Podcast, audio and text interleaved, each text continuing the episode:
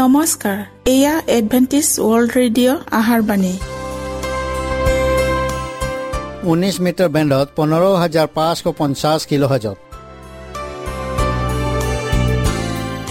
Adventist world radio যোগে অসমীয়া ভাষাত প্ৰচাৰিত আহাৰবাণী প্ৰত্যেক বুধবাৰ আৰু দেওবাৰ সন্ধিয়া সাত বজাত আহাৰবাণী শুনাৰ পিছত আপোনালোকৰ কিবা মন্তব্য আৰু প্ৰশ্ন থাকিলে আমালৈ এই ঠিকনাত লিখক। আমাৰ ঠিকনাটি হৈছে Adventist world radio seven day Adventist মণ্ডলী অসম শাখা লতাকাটা বশিষ্ট গুৱাহাটী সাত আঠ এক শূন্য দুই ন।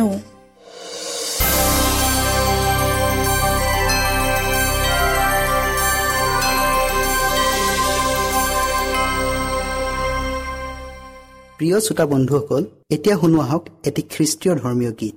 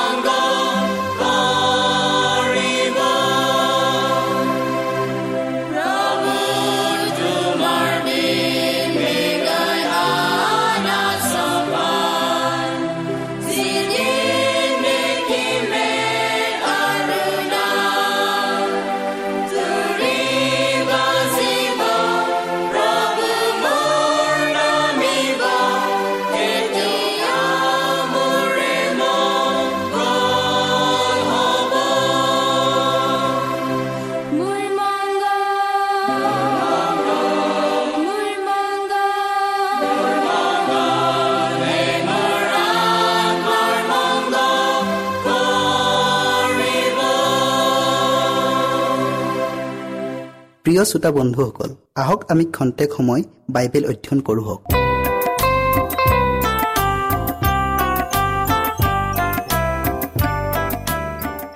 বিষয় হৈছে পাচোতা শব্দেৰে জগতৰ ইতিহাস।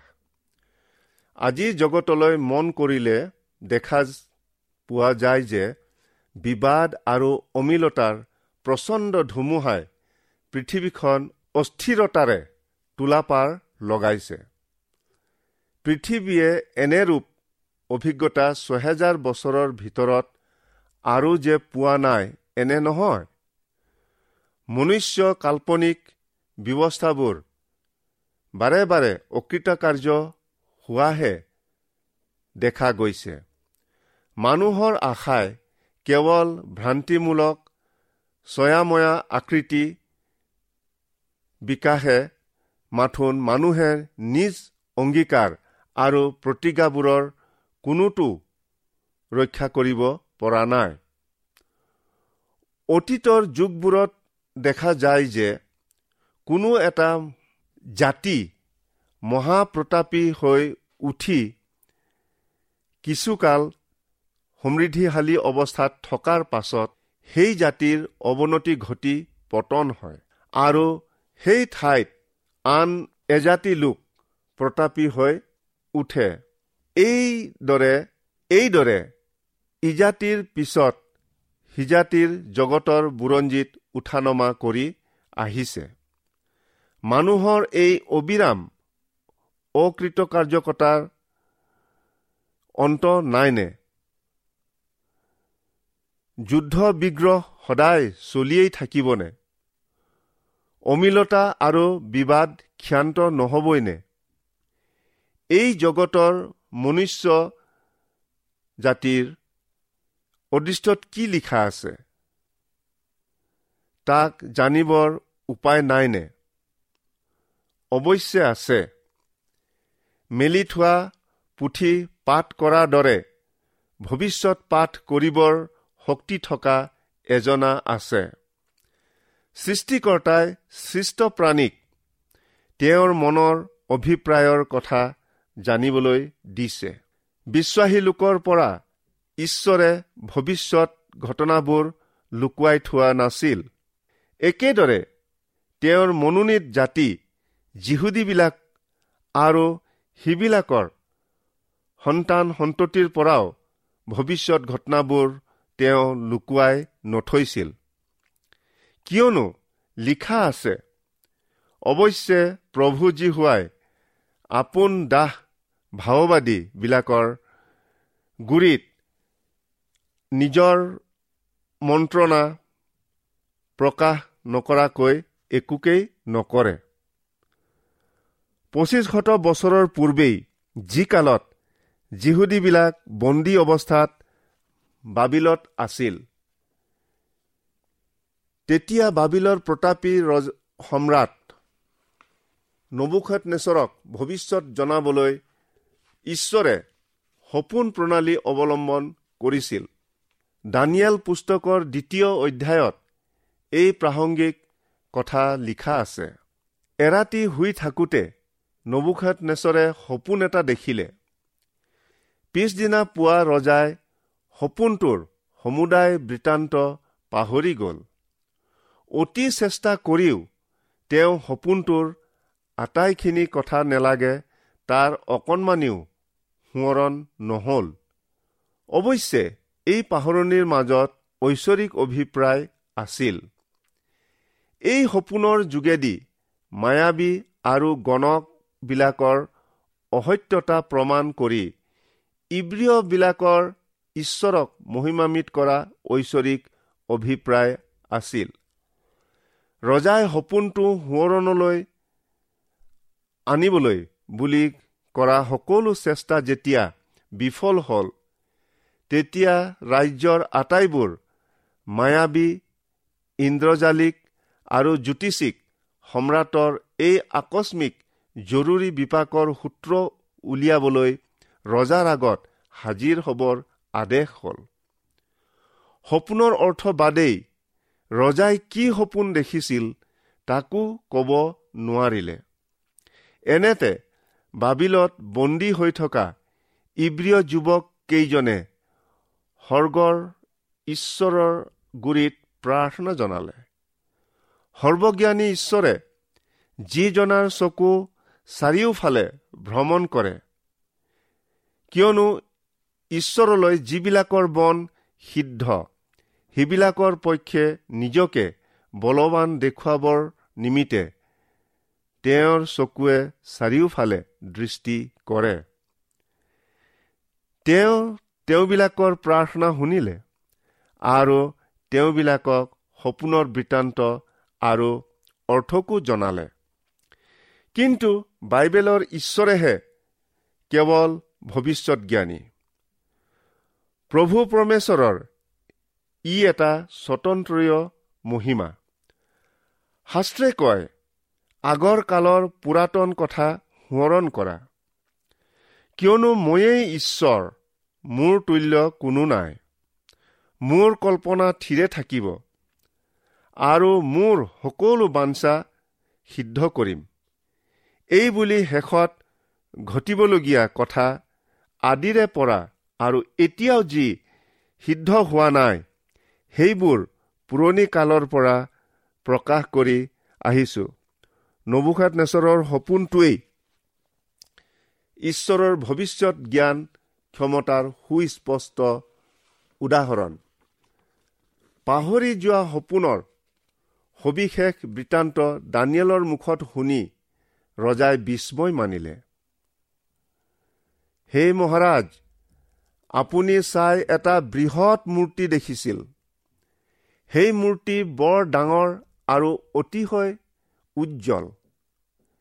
সেয়ে আপোনাৰ আগত থিয় হৈছিল আৰু দেখিবলৈ ভয়ানক আছিল। সেই মূৰ্তিটোৰ মূৰ শুদ্ধ সোণৰ বুকু আৰু বাহু ৰূপৰ পেট আৰু কৰঙন পিতলৰ ভৰি লোহাৰ আৰু ভৰিৰ পতা কিছু লোহা আৰু কিছু মাটিৰ আছিল। আপুনি চাই থাকোঁতেই শেষত এটা শিল বিনা হাতে কাটি উলিওৱা হ'ল আৰু সেই শিলে মূৰ্তিটোৰ ভৰিৰ লোহা আৰু মাটিৰ পতা দুখনত খুন্দা মাৰি তাক গুৰি কৰিলে। তাতে সেই লোহা মাটি পিতল ৰূপ আৰু সোণ একেবাৰে গুৰি হৈ ঘাম কালৰ মৰণা মৰা খলাৰ ঘোলাৰ নিচিনা হ'ল। আৰু বতাহে সেইবোৰ এনেকৈ উৰুৱাই লৈ গ'ল যে ক'তো সেইবোৰৰ উদ্দেশ্য পোৱা নগ'ল। কিন্তু যি শিলটোৱে মূৰ্তিটোক খুন্দা মাৰিছিল সেয়ে বৃহৎ পৰ্বত হৈ গোটেই পৃথিৱী জুৰিলে। সপোনটো এয়ে। এতিয়া আমি মহাৰাজৰ আগত সপোনৰ ফলিতা কওঁ। ৰজাই যেতিয়া দেখিলে যে দানিয়েলে তেওঁৰ সপোনটোৰ বৃত্তান্ত সবিশেষ ৰূপে জনালে তেতিয়া সেই অদ্ভুত সাংকেতিকবোৰৰ যি অৰ্থ দানিয়েলে দিছিল সেই সকলোতে অতি বিস্মিত হৈ মনোযোগেৰে শুনিলে। হে মহাৰাজ আপুনি ৰাজাধীৰাজ স্বৰ্গৰ ঈশ্বৰে আপোনাক ৰাজ্য ঐশ্বৰ্য পৰাক্ৰম আৰু সন্মান দিলে। আপুনিয়েই সেই সোণৰ মূৰ এই সাম্ৰাজ্য যদিও পৰাক্ৰমী আৰু ঐশ্বৰ্যশালী আছিল তথাপি চিৰস্থায়ী নহয় কিয়নো ভাওবাদীয়ে কৈছে আপোনাৰ পিছত আপোনাতকৈ নৰম আন এক ৰাজ্য উঠিব। ৰূপ যেনেকৈ সোণৰ দৰে বহুমূলীয়া নহয়। তেনেকৈ বাবিলৰ পৰৱৰ্তী পৃথিৱীব্যাপ্ত ৰাজ্য মাদীয় পাৰস্য বাবিল ৰাজ্যতকৈ নিকৃষ্ট হ'ব। এই ৰাজ্যখন সপোনৰ মূৰ্তিটোৰ ৰূপৰ বুকু আৰু বাহুৱে বুজাইছে। দ্বিতীয় জগতব্যাপী সাম্ৰাজ্য বৰ্ণনা কৰি এটাই ভাওবাদীয়ে কৈছে তাৰ পাছে পিতল ৰূপ আন এক তৃতীয় ৰাজ্য উঠিব। সেয়ে গোটেই পৃথিৱীৰ ওপৰত শাসন কৰিব। সেই প্ৰতাপী আলেকজাণ্ডাৰে নিজৰ প্ৰবল কুশ অভিলাষ আৰু কুস্বভাৱক দমন কৰিব নোৱাৰিলে। কেৱল বত্ৰিশ বছৰ বয়সতেই মাকিডনিয়াৰ আলেকজাণ্ডাৰ এক সুৰাপানৰ মতলীয়া বিবাদত কণ্ডল কৰি নিহত হ'ল। পবিত্ৰ বাইবেলত কৈছে ক্ৰোধত ধীৰ লোক বিৰোধকৈও উত্তম। আৰু নিজৰ মনক দমন কৰা লোক নগৰ জয়কাৰীতকৈও শ্ৰেষ্ঠ। আলেকজাণ্ডাৰৰ মৃত্যুৰ পিছত তেওঁৰ চাৰিজন প্ৰধান সেনাপতিয়ে গ্ৰীক সাম্ৰাজ্য ভাগবাতি ললে। এই ৰূপে তৃতীয় জগতব্যাপী ৰাজ্যৰ পৰিসমাপ্ত ঘটিল। দানিয়েলে প্ৰকাশ কৰিছিল আৰু চতুৰ্থ ৰাজ্য লোহাৰ দৰে দৃঢ় হ'ব। লোহাই যেনেকৈ সকলো বস্তু দুখৰ দুখৰ কৰি গুৰি কৰে সকলোকে ভাঙোতা লোহাৰ দৰে ঠিক সেইৰূপে এই ৰাজ্যই সেই সকলোকে ভাঙি গুৰি কৰিব। ৰোমৰ এই লোহাৰ সাম্ৰাজ্য চিৰস্থায়ীনে ইতিহাসৰ বৃত্তান্তৰে সৈতে যেতিয়া ভাৱবাণীৰ সঠিকতা প্ৰমাণিত হয় তেতিয়া আমি স্বীকাৰ কৰিবলৈ বাধ্য হওঁ যে মনুষ্য কীৰ্তি কোনো কামেই চিৰস্থায়ী নহয়। ভৰিৰ দহোটা আঙুলি বিখণ্ডিত ৰোম ৰাজ্যক বুজায়। কিন্তু এয়ে অন্ত নহয়।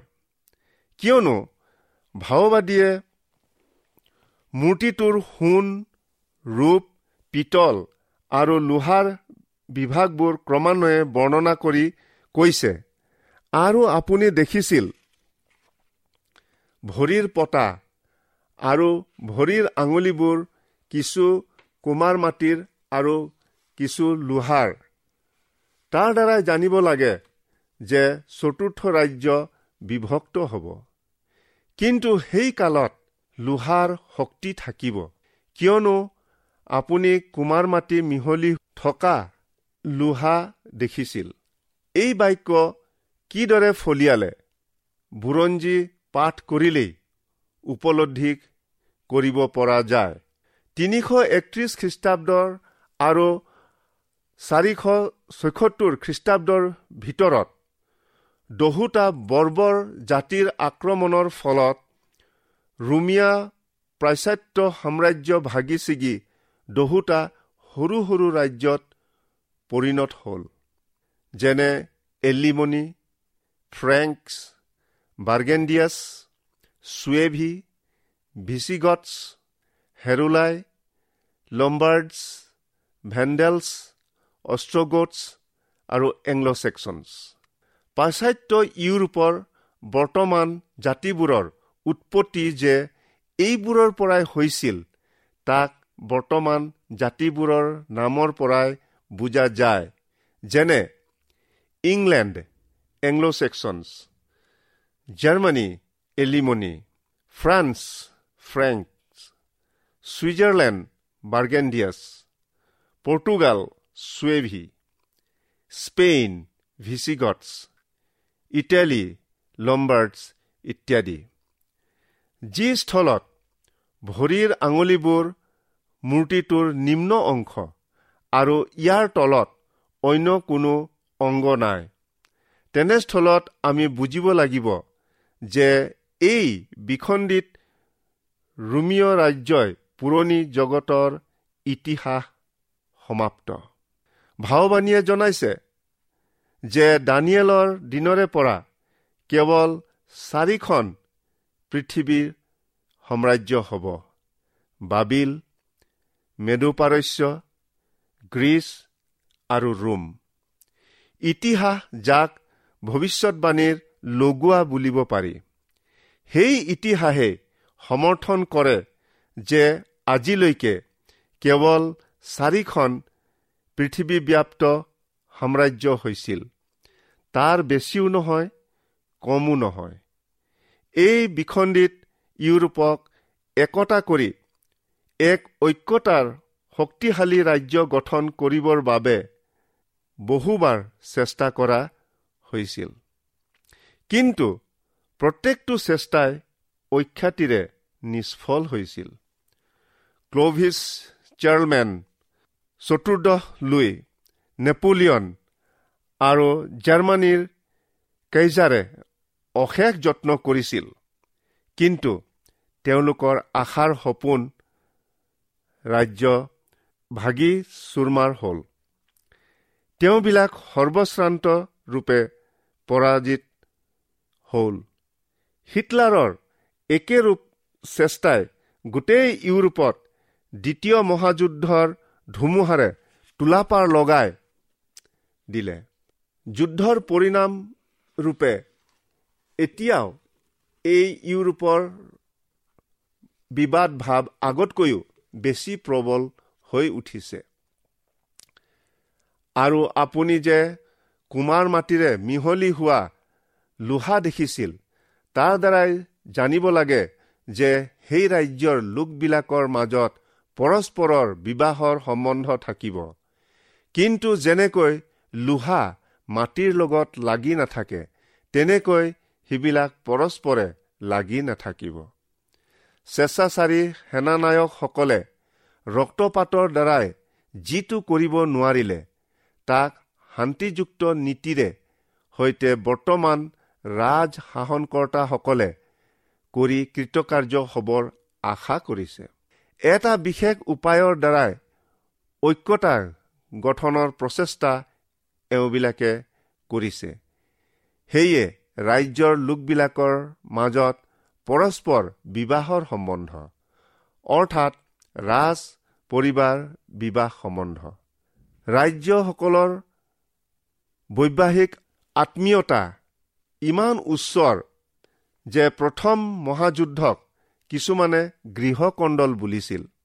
আৰু সেই ৰজাবিলাকৰ কালত স্বৰ্গৰ ঈশ্বৰে এক ৰাজ্য স্থাপন কৰিব। সেয়ে কেতিয়াও বিনষ্ট নহ'ব। আৰু সেই ৰাজ্য ভাৰ আন জাতিৰ হাতত দিয়া নহ'ব। কিন্তু সেয়ে আটাই ৰাজ্য ভাঙি সংহাৰ কৰি নিজকে সদাকাললৈ থাকিব। প্ৰিয় শ্ৰোতা বন্ধুসকল এই মুক্ত দলৰ অন্তৰ্ভুক্ত হৈ অনন্ত শান্তিৰ পুৰস্কাৰ ল'বনে? নতুবা জগতৰ পতনৰ লগত উচ্ছন্ন হ'ব তাক বাছি লোৱা নিজ নিজ ইচ্ছাৰ এলেকাৰ অধীন।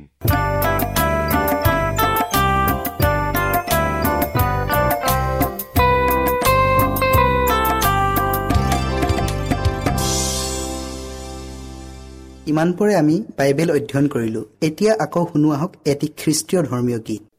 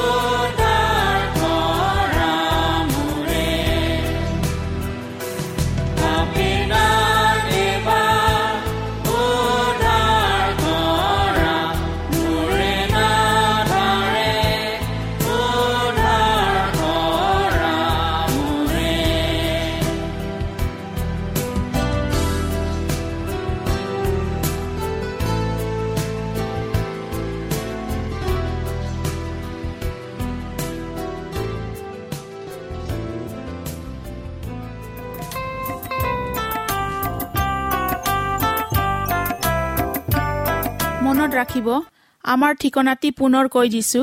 Adventist world radio Assam region of seven day Adventist voice of hope Lotakata Basistha Guwahati seven eight one zero two nine প্ৰিয় শ্ৰোতা বন্ধুসকল এডভেণ্টিজ ৱৰ্ল্ড ৰেডিঅ' যোগে আহাৰবাণী প্ৰচাৰত আপোনালোকক পুনৰ লগ পোৱাৰ আহাৰে আজিলৈ সামৰিলোঁ। ধন্যবাদ।